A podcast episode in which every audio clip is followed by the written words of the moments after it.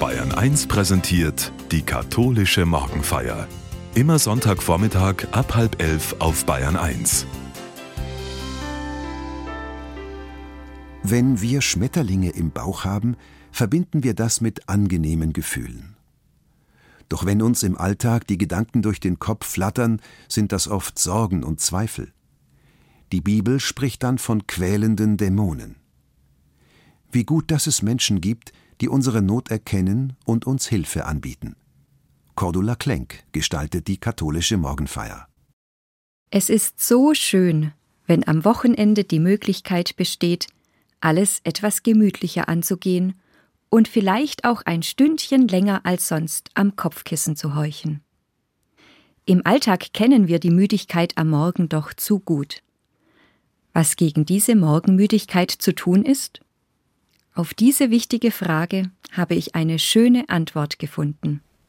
Die Müdigkeit ist eine gute Gabe des Himmels, also keine Plage. Wenn die Müdigkeit kommt und bleibt, dann schlafen wir, egal wann. Dieser schöne, menschenfreundliche Rat stammt von keinem geringeren als von Janosch, den wir vor allem als Erfinder der Geschichten von Tiger und Bär und ihrer Reise nach Panama kennen. Mehr als sechs Jahre zeichnete und schrieb er für das Zeitmagazin eine Cartoon-Kolumne, in der er wöchentlich Fragen für die Leserinnen und Leser beantwortete. Eine Figur, die Janosch für diese Kolumne ins Leben rief, ist Wondrak. Wondrak habe ich seit dieser Zeit ins Herz geschlossen. Wondrak schafft eigentlich alles, obwohl er sich nichts vornimmt. Doch alles, was er tut, hat eine Bedeutung und er kann auf alle Fragen eine Antwort geben. Zum Beispiel auf eine Frage, die uns alle manchmal umtreibt. Herr Janosch, wie motiviert man sich zur Arbeit? Die Antwort lautet Wontrak nimmt die Macht des Schicksals zur Hilfe, er würfelt. Wenn es eine Eins gibt, muss er nicht anfangen zu arbeiten. Manchmal dauert es Stunden, bis er eine Eins gewürfelt hat. Wondraks Lebensweisheit besteht darin, die Herausforderungen des Alltags ruhig und entspannt anzugehen. Doch was ist zu tun, wenn einen doch mal die große Wut überkommt.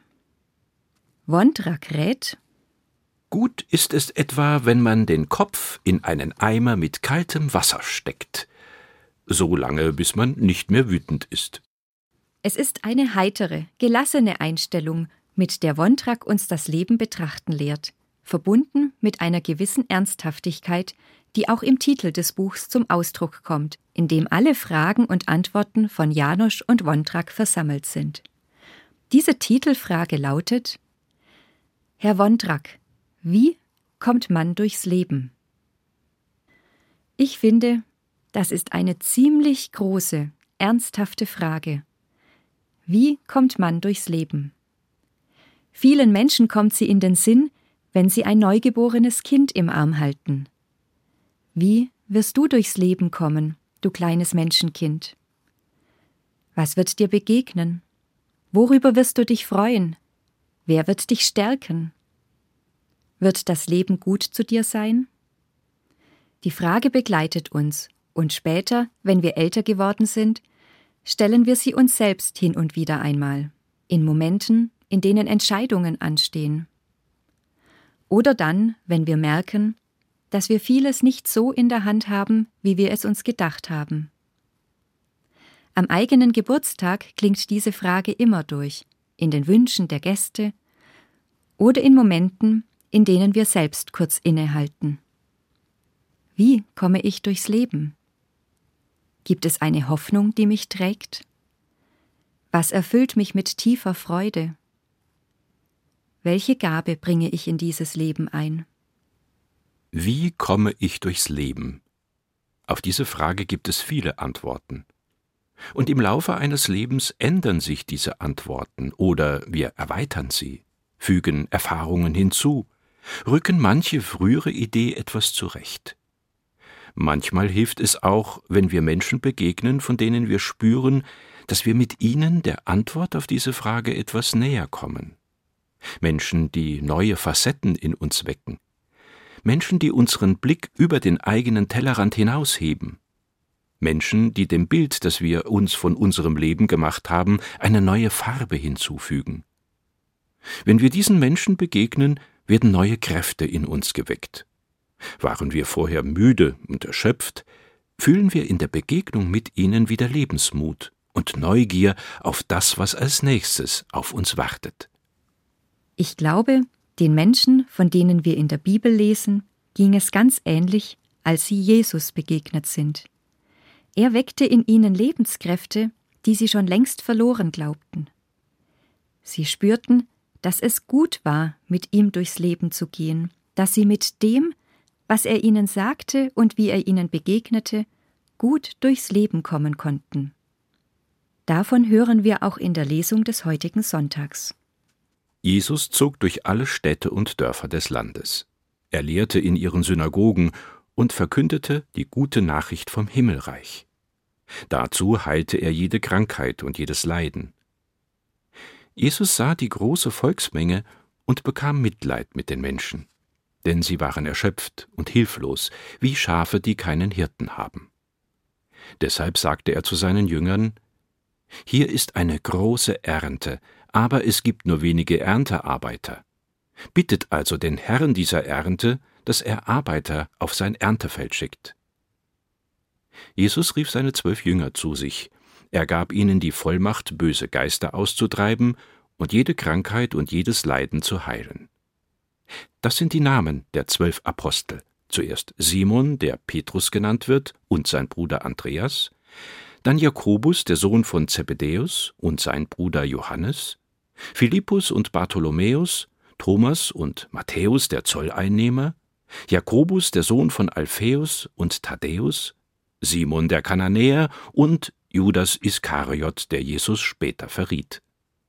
Diese zwölf Jünger sandte Jesus aus. Er forderte sie auf, nehmt keinen Weg, der zu den Heiden führt, und geht in keine Stadt, die den Samaritern gehört. Geht stattdessen zu den verlorenen Schafen, den Menschen, die zum Volk Israel gehören. Geht zu ihnen und verkündet ihnen, das Himmelreich kommt jetzt den Menschen nahe macht Kranke gesund, weckt Tote auf, befreit Menschen vom Aussatz, treibt Dämonen aus. Als Geschenk habt ihr alles bekommen. Als Geschenk sollt ihr es weitergeben. Wie kommt man durchs Leben? Ich habe den Eindruck, dass diese Frage auch die Menschen beschäftigt, von denen uns Matthäus, der Verfasser des Evangeliums, berichtet. Er beschreibt die erschöpften und hilflosen Menschen, die Jesus folgen, und tut dies in eindrücklicher Sprache, wenn er schreibt Sie waren wie Schafe, die keinen Hirten haben. Es ist ein Bild, das wir auch heute verstehen. Wir denken gleich an eine den vielfältigen Gefahren ausgesetzte Schafherde, die orientierungslos den nächsten Weideplatz sucht. Möglicherweise spielen für Matthäus auch gesellschaftliche Erfahrungen aus der damaligen Zeit mit hinein, das Versagen der religiösen und politischen Machthaber, die ihrer Hirtenaufgabe nicht nachkommen, die in der jüdischen Tradition doch eigentlich zur Grundvoraussetzung einer guten politischen und religiösen Führung gehört. Das Bild vom guten, fürsorgenden Hirten und seiner Herde ist in vielen Kulturen der Antike verbreitet. Auch in der jüdischen Bibel, im Alten Testament, ist das Bild dieses guten Hirten als eines guten, schützenden Königs des Volkes Israel eine bekannte Vorstellung. Deshalb wissen die Menschen, für die Matthäus schreibt, an welche Tradition er damit anknüpft. Die ersten Christen nehmen dieses Bild gerne auf, tragen es weiter, so dass wir es zum Beispiel auch in verschiedenen Darstellungen in den Katakomben von Rom wiederfinden, auf denen Jesus als der gute Hirte dargestellt ist. Wo Jesus auftaucht, scharen sich meistens viele Menschen um ihn. Seine Gegenwart tut ihnen gut. Sie vertrauen ihm und finden in dem, was er sagt und tut, neue Lebensperspektiven. Es scheint etwas Besonderes zu sein, das die Menschen und Jesus verbindet. Es ist eine Nähe, die noch tiefer geht als die Begegnung zwischen Menschen, die sich einfach gut verstehen. Im Text lesen wir Jesus sah die große Volksmenge und bekam Mitleid mit den Menschen. Das griechische Wort Esplagniste wird zumeist mit Mitleid übersetzt. Doch der eigentliche Stamm dieses Wortes deutet auf die Eingeweide hin, auf den Mutterleib, auf das Herz und das Gemüt. Jesus nimmt die Menschen sehend in sein Herz, in sein Innerstes auf und lässt sich von ihnen berühren. Er fühlt ihre Not, ihre Fragen und ihre Zweifel ganz unmittelbar in sich selbst. Aus diesem Mitgefühl heraus greift er die Sehnsucht der Menschen auf, spricht zu ihnen vom nahen Himmelreich und heilt sie von ihren Krankheiten und Leiden. So trägt das Mitgefühl Jesu schon zur Heilung der Menschen bei, weil sie sich gesehen und erkannt fühlen in ihrem innersten Wesen. Auf diese Weise geschieht Heilung für sie an Leib und Seele. Die Begegnung mit Jesus richtet die Menschen auf, sie hilft ihnen, ihr Leben zu ordnen und lässt sie befreit und getröstet in ihren Alltag gehen. Es ist so, als ob ein großes Aufatmen durch sie hindurchgeht. Sie spüren wieder, dass sie mit Gott durchs Leben kommen können.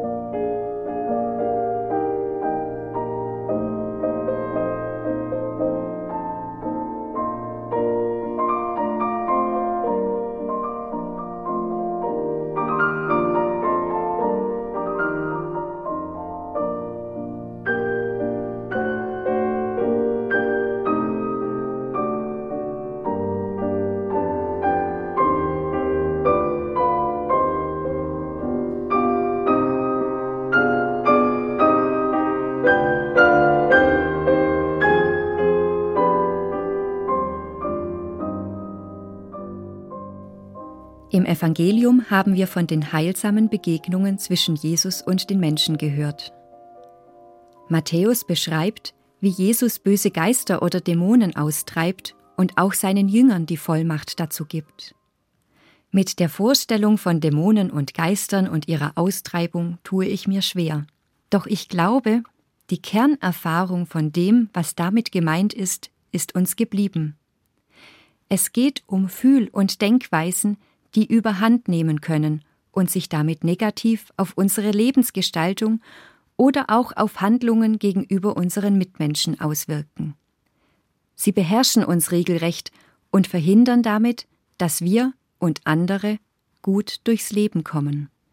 Der Theologe Fridolin Stier verwendet in seiner Übersetzung des Neuen Testaments statt Dämonen den Begriff Abergeister. Abergeister sind Bedenkenträger, wir alle kennen sie aus unserem Alltag. Sie sind laut und übertönen oft die anderen Stimmen, die mutigen, die hoffnungsvollen, die fröhlichen. Ihr liebstes Wort ist aber. Aber was sollen die anderen denken? Aber das wird nie funktionieren. Aber das war schon immer so. Abergeister gibt es nicht nur in unserem Umfeld. Abergeister gibt es auch und gerade in uns selbst. Wenn sie in uns wirken, klingt es zum Beispiel so. Ich wünsche mir eine Veränderung, aber ich habe Angst vor der Entscheidung. Ich hätte das längst tun sollen, Aber alle anderen tun es ja auch nicht. Dieser Weg ist für mich der richtige, aber er bringt so viele Herausforderungen mit sich. So oder so ähnlich arbeiten sie in uns. Abergeister sind fixiert auf unsere Bedenken. Sie wollen uns am Leben hindern und lassen nicht zu, dass bisher Ungelebtes in uns zum Vorschein und ins Leben kommt. Wenn ich einen Satz mit einem Aber formuliere, nehme ich dem bisher Gesagten seine Kraft, und seine ursprünglich positive Aussage ist dann eigentlich nichts mehr wert. Verwende ich in einem Satz statt eines Aber ein und, erhält er eine ganz andere Wirkung. Dann klingen diese Sätze so Ich wünsche mir eine Veränderung, und deshalb treffe ich diese Entscheidung. Ich hätte das längst tun sollen und ermutige dadurch auch andere. Dieser Weg ist für mich der richtige, und ich werde an den Herausforderungen wachsen. Ich stelle fest, ohne dieses Aber, ohne die Abergeister, kommt man ziemlich gut durchs Leben. Wenn sie aus unserem Denken und Sprechen verbannt sind, eröffnen sich Räume, die unser ganzes Sein verändern. Die Menschen, von denen wir im Evangelium gehört haben, ersehnen sich diese Veränderung für ihr Leben. Sie spüren, dass die Abergeister ihr Leben beschwerlich machen und sie immer mehr ermüden, während in ihrem Inneren die Sehnsucht nach der Verwandlung zu einem neuen Leben immer größer wird. Und so, wie Jesus von Gott spricht, von seiner Art, sich dem Leben in seiner ganzen Fülle zu öffnen, spüren die Menschen, dass hier der Schlüssel zur Veränderung, zu einer Verwandlung ihres Lebens liegt. Ein schönes und uraltes Symbol für die Verwandlung in unserem Leben ist der Schmetterling. Er durchlebt im Laufe seines Daseins ganz unterschiedliche Stadien, vom Ei zur Raupe, dann die Verpuppung im Kokon und schließlich die Herausbildung zum Schmetterling. Als Symbol der unsterblichen Seele ist der Schmetterling in der griechischen und römischen Mythologie zu finden, und auch in ägyptischen Grabmalereien wurde er verewigt. Die frühen Christen erinnerte der Schmetterling an die Verwandlung und Auferstehung der Seele vom Tod zum ewigen Leben. Aus der Totenstache im Grab wird Bewegung. Aus dem grauen Kokon fliegt bunt erfülltes Leben in den Himmel. Vor einigen Jahren wurde in Regensburg eine sensationelle Entdeckung gemacht. Bei der Renovierung eines 700 Jahre alten Kruzifix entdeckte man im Hinterkopf der Figur des Gekreuzigten einen Hohlraum. Darin versteckt war ein Reliquiar in Gestalt eines lebensgroßen bunten Schmetterlings. Auf seiner Oberseite sind in bunten Farben der gekreuzigte Christus und Maria und Johannes abgebildet. Die ausgebreiteten Arme von Jesus fassen an den äußeren Rand des Schmetterlings. Auf diese Weise fliegt der Gekreuzigte auf den Flügeln des Schmetterlings davon und nimmt auch die, die bei ihm stehen, in sein neues Leben mit hinein. Die Darstellung dieser Verwandlung in den Hinterkopf des Christus am Holzkreuz zu stecken, war eine großartige Idee des Künstlers, mit der er zum Ausdruck brachte, er, der da am Kreuz hängt, er hat die Auferstehung schon im Hinterkopf.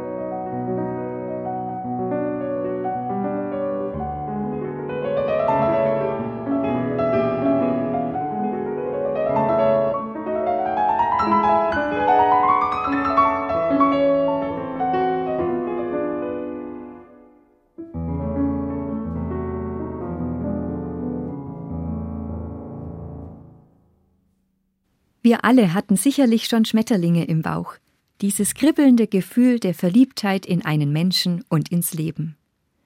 Als Christinnen und Christen können wir den Schmetterling im Bauch haben und auch im Hinterkopf. Den Schmetterling, dessen Flügel vom gekreuzigten Christus aufgespannt werden. Um uns an ihn zu erinnern und an seine Verwandlung vom Tod zum Leben, an der wir alle teilhaben. Der Schmetterling ist ein Symbol für die große Verwandlung, für unsere Auferstehung nach dem Tod, durch die wir hineingenommen sind in das ewige Leben der göttlichen Gegenwart. Dieser großen Verwandlung gehen viele kleine Verwandlungen voraus. Es sind Auferstehungserfahrungen mitten im Leben, die den Erfahrungen ähnlich sind, die die Menschen gemacht haben, als sie Jesus begegnet sind.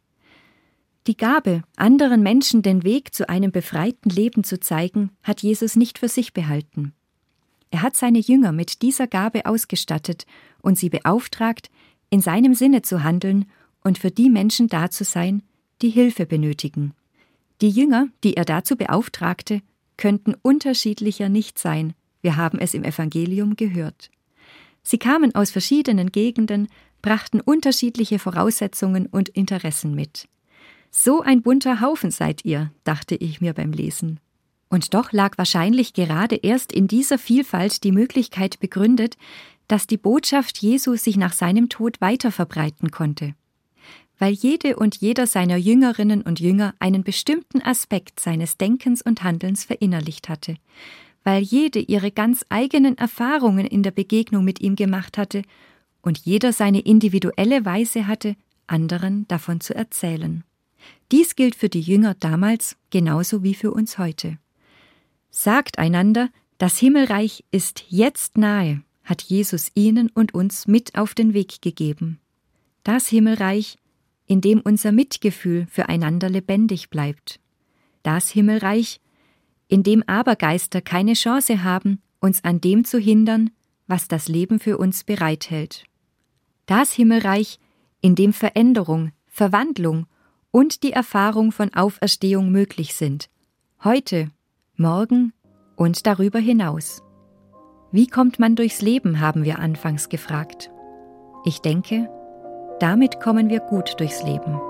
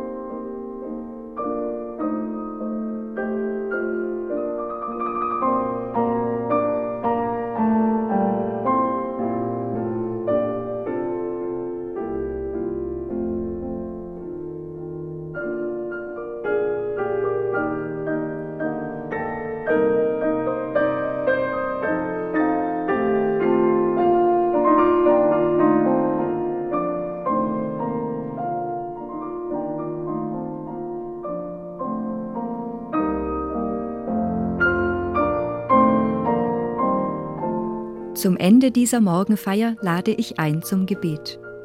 Vor dir still werden, Gott, alles Fragen und Suchen sein lassen und da sein. Unsere Gedanken steigen auf zu dir, Gott, und dein Frieden neige sich zu uns herab. Dein ist unser Leben. Du hältst es in deinen Händen, unendlich kostbar ist es dir. Und überall entdecken wir deine Spuren, wissen wir uns dir verbunden, liebäugeln wir mit dir. Heute ist dein Tag, um deinen Segen bitten wir. Amen.